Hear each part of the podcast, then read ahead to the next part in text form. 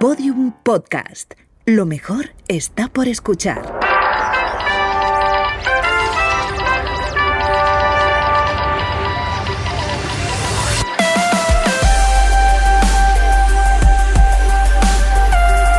Tentación a Medianoche, un podcast que homenajea la radionovela escrita por Rafael Barón en adaptación de su novela homónima y realizada para la cadena Ser en el año 1973. Episodio 19.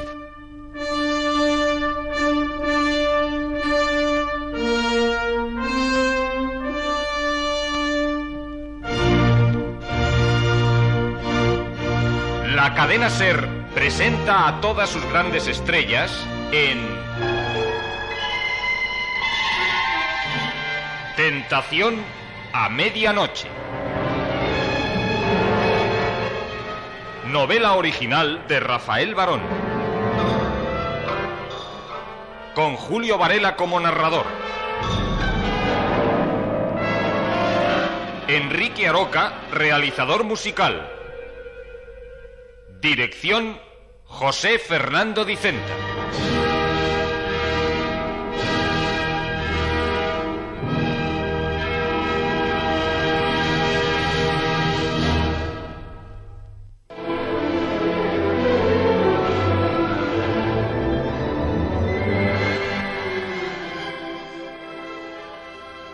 Habían pasado cuatro años desde su trascendental conversación con Laura, pero Susana no había olvidado ni olvidaría mientras viviese las palabras de su amiga. Piénsalo bien. Laura, te lo ruego, Susana. Tu decisión de no renunciar, de seguir adelante contra viento y marea, es muy arriesgada, muy peligrosa. ¿Peligrosa por qué? Ah, exageras. Peligrosa porque vas a jugar tu vida entera una sola carta. Y si pierdes la apuesta. Nada voy a perder, todo será. En fin, poco normal si quieres, pero habré ganado. ¿Te has preguntado cuál sería la opinión de tus padres? Mis padres no tienen por qué enterarse. Y espero, Laura, que tú no. ¿Por quién me tomas? ¿Me crees capaz de ir a decirles que su hija eso, además de ser una canallada por el disgusto que le reportaría, sería, hijita, una estupidez de tomo y lomo. Porque tú, a tu edad, tienes derecho a hacer lo que mejor te plazca, aunque lo que te plazca sea eso, una locura. Y si no hago esa locura, ¿qué me queda? Esperar un año y otro y otro hasta hacerme vieja. Una vieja además llena de rencor y de amargura. No. ¿Por qué? Hay otra solución. Un camino intermedio. Y en tu caso concreto, una solución, Susana. ¿Qué insinúas? Lo que estás pensando. Lo que tú misma habrás considerado, aunque lo niegues en muchas ocasiones. La necesidad. No, de... no, eso no. Ni por lo más remoto. Criatura, atiende Nunca. lo que sería lo mejor para todo. Tal vez desde tu punto de vista, pero tú, Laura, por muy grande que sea el afecto que me tienes, no puedes compartir mis sentimientos ni mis deseos. claro que no, hijita. Tu corazón y el mío en ciertas cosas tienen un ritmo muy distinto. Además, cielo santo, es horrible tener que sacar a relucir la edad. Pero no me queda otro remedio. Debo intentarlo todo y usar todas mis armas con tal de convencerte. No lo conseguirás, Laura. No puedes conseguirlo. Atiende, por favor. Los años tienen una ventaja, que según van pasando, cada uno de ellos deja en nuestro espíritu un poco de experiencia. Yo a los míos me siento ahora como si estuviese en lo alto de una cumbre, viendo pasar abajo a mis pies en toda su extensión la corriente de un río. El agua que se precipita a ciegas, sin saber lo que la espera en el camino. Ese agua, Susana, eres tú. Y si vuelvo los ojos a la izquierda, te veo chiquitina, en mantillas, como debiste ser al venir al mundo. Si miro al centro, te veo como ahora, una mujer, una mujer muy guapa, digna de mejor suerte. Laura, es... Y si miro a mi derecha, hacia esa zona del curso de tu río que tú no puedes ver, porque no adivinas tu futuro, descubro en pie todas esas cosas, disgustos, desilusión, remordimientos, que sin duda te esperan. Ten cuidado, Susana, no te precipites, sálvate, estás a tiempo. No, Laura, no. Tu metáfora, en vez de convencerme, me demuestra que debo ser. Susana, yo... Si yo soy, como dices, el agua de ese río, no puedo salirme de su cauce, ni evitar lo que me espere mucho más abajo. El agua me ha servido de símil solamente. Tú no tienes por qué correr como aprisionada entre dos orillas, con una idea fija hacia lo inevitable. Estás en situación de detenerte, recapacitar y, y trazarte un cauce nuevo de mejor destino. Mi destino, Laura, tiene nombre propio y un corazón y alma y... Y un egoísmo como de aquí a Lima. Laura. Perdóname, no he querido ofenderle ni ofenderte. Pero hay cosas, Susana, que me obligan a perder la calma. Pocas, pero las hay. Y tu situación es una de ellas. Lo siento. Y me arrepiento de haberte No, dicho... no, no, eso no. ¿Por qué? Yo me alegro mucho de la prueba de confianza que me has dado. Como comprenderás, nada va a cambiar entre nosotras. Aunque cambiaría, cambiaría si todo fuese como debiera ser. Por ese lado, egoístamente me alegro. Tengo, tengo que alegrarme de que tu locura no nos obligue a separarnos como hubiera sucedido en otro caso. Pero por ti, Susana, por ti, siento en el alma que te empeñes en, en estrellarte contra un muro de piedra. Vas a pasarlo muy mal, criatura. Quisiera equivocarme, pero Tal vez lo pase mal en un sentido. Sin embargo, tendré en otros tantas compensaciones que... compensaciones. No creo que a lo largo pueda haber algo que compense el agobio de llevar una doble vida. Y eso es lo que te aguarda. Si no renuncias, tendrás que actuar en todo con doblez. En todo no. Sí, algún día será en todo. Cuando te veas en la necesidad de fingir. ¿En mi casa? No me refiero a tu casa, criatura. Hablo de. de tu otra casa, suponiendo que exista. Pero si existe, ¿qué será? Un pisito pequeño, discreto, adecuado para esos encuentros furtivos a la caída de la tarde que tanto explotaron algunos novelistas de otros tiempos. Laura. ¿Te imaginas las miradas de los vecinos que se crucen contigo en la escalera? Y los comentarios de los porteros. Por favor, Laura. ¿No crees que te estás pasando? En absoluto. Me he quedado corta al predecir tu futuro. Cuanto te he dicho y más constituirá tu otra vida.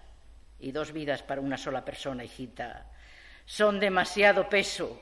Te ahogará a pesar de tu juventud o precisamente por ella. Mi juventud. Se me ha escapado sin sentir de entre las manos. De ahora en adelante, ¿qué me queda? Muchos años de plenitud que pueden y deben ser para ti maravillosos. ¿Qué son hoy en día 34 años? Un punto de partida, una puerta abierta de par en par a todos los caminos. El único que deseo seguir ya lo conozco. ¡Qué cabeza más dura! Sí, sí, ríete, ríete. Ya te reirás tú también si se cumple algún día, que lo dudo. Tu vaticinio. No, no, no, no, no, no, no. Eso nunca, Susana. Cuando llegue para ti la hora del llanto, qué remedio. Me sentaré a tu lado y lloraré contigo. Mm, ¡Qué espectáculo! Pero como no me gusta el papel de plañidera y además te quiero mucho, haga Dios que me equivoque, Susana. Aunque solo sea para no empapar la moqueta con nuestras lágrimas. Sí, sí, bueno, bueno. Ahora que nos hemos reído un poco y parece que así hemos ahuyentado el nubarrón, hazme caso. Pero Laura... eh, No lleves adelante ese desatino. Renuncia. No, Laura. No puedo ni quiero renunciar. Estoy decidida.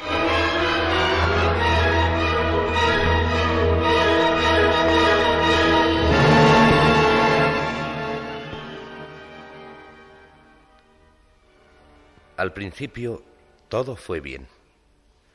Durante varios meses tuvo Susana la seguridad de que Laura, excepcionalmente, se había equivocado al vaticinarle que no podría soportar la doble vida impuesta por la situación. Después, muy a pesar suyo, se dejó ganar paulatinamente por una inevitable y humana rebeldía, por el deseo, a todas luces lógico, de gozar de cuanto le estaba prohibido. Ahora, pasados ya cuatro años de su acuerdo, sentíase frustrada. Pero ¿A quién puedo culpar de mi amargura? ¿Cómo voy a quejarme habiendo aceptado voluntaria y libremente el compromiso? Además, me niego a perder la esperanza. Tengo que buscar o, o provocar una solución positiva y feliz antes de que sea demasiado tarde.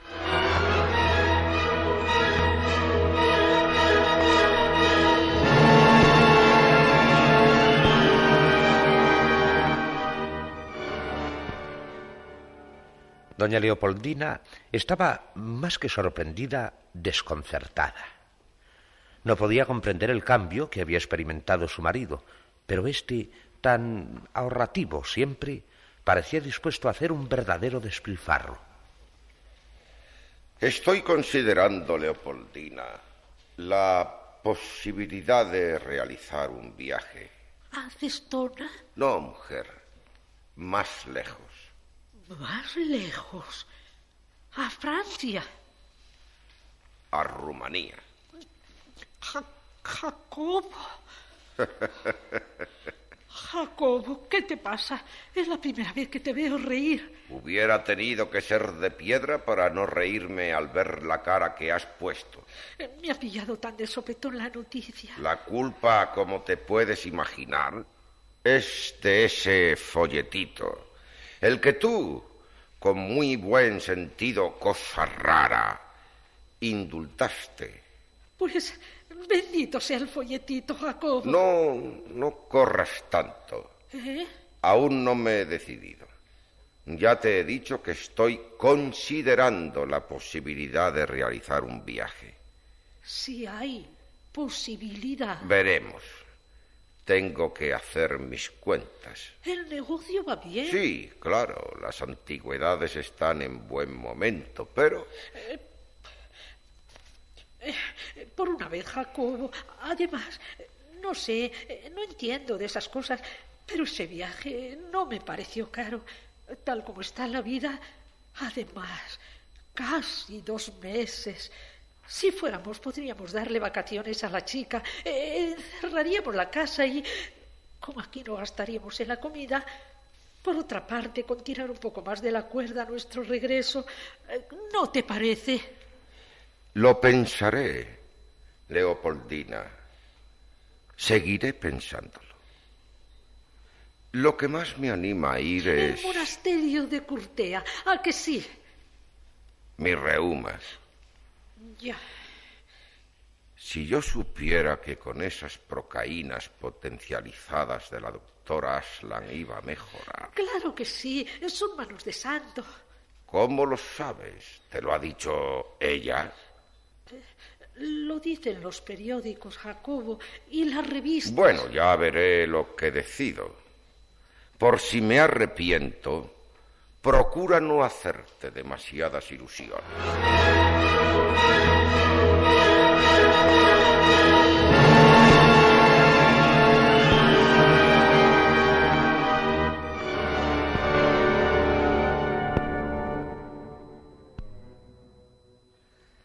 El consejo que don Jacobo le había dado a su mujer era perfectamente inútil.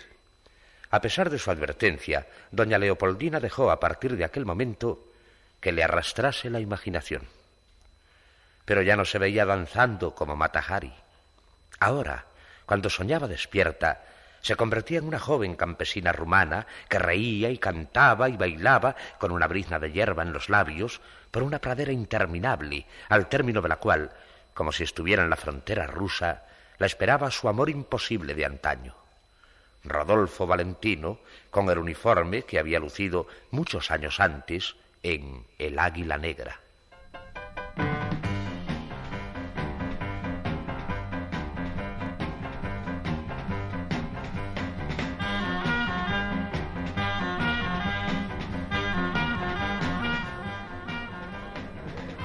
Frecuentemente, por su trabajo, Petri debía recorrer los clubs nocturnos de Bucarest acompañando a los turistas de turno.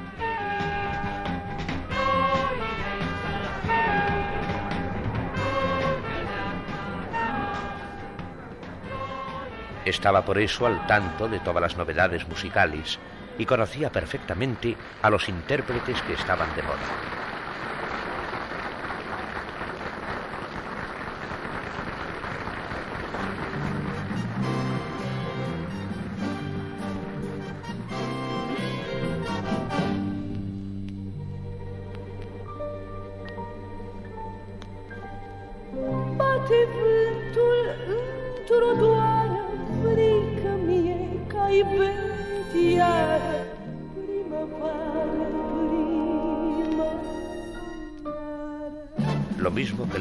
Que le ocurría a Germán. Doina Spataru era su artista favorita dentro del mundo de la canción moderna.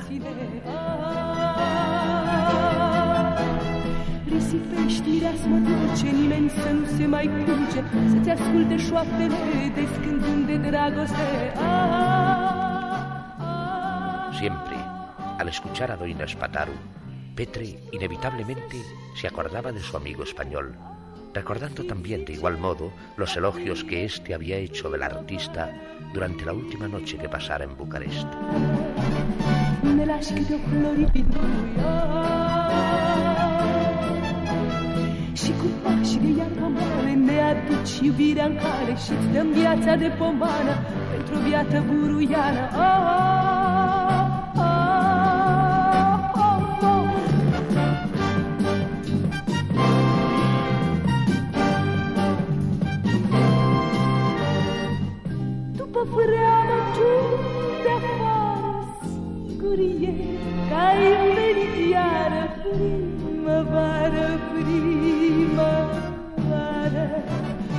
Mai vreau și nu mai vreau după tine să mă iau Că de-abia m-am ridicat din zăcut și din oftat oh, oh. Ia-ți florile și te du, e prea scump ce ne dai tu Bomba ți dulce, mincinoasă, doar amar în suflet lasă oh, oh, oh. Mincinoasă primăvară, primăvară, primăvară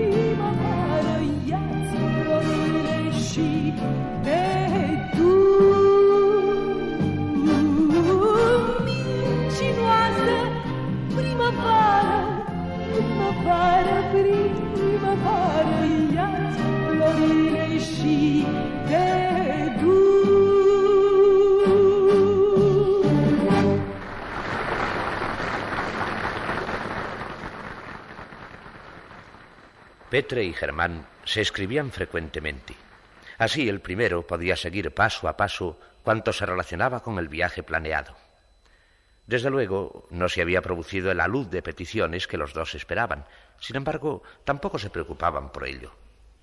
Tú sabes, Germán, que ese primer viaje de duración extraordinaria es una especie de prueba. De su resultado dependerán los demás.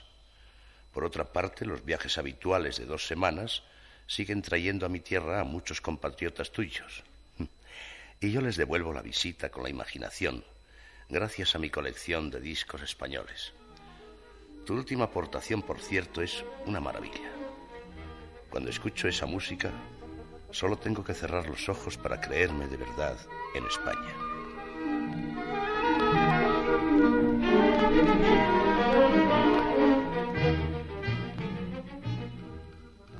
De momento he de conformarme con estos viajes imaginarios a tu tierra, pero tú sabes que en cuanto se me presente una ocasión, la aprovecharé. Es curioso.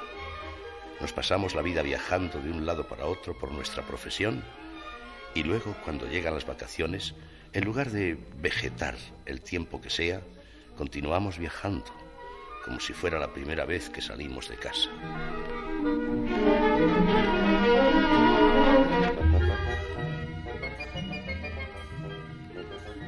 Sabes, Germán, hoy tengo que darte una verdadera noticia. Mi madre, por extraño que te parezca, lleva unos cuantos días sin referirse para nada a mi soltería. Yo creo que se ha resignado a soportarme hasta que los dos seamos viajecitos. Esto es todo por hoy, en cuanto a mí se refiere. ¿Y tú? ¿Has vuelto a ver a la muchachita de aquella tarde? Te deseo en eso y en todo la mayor suerte. Un abrazo de tu amigo Petre, el solterón empedernido.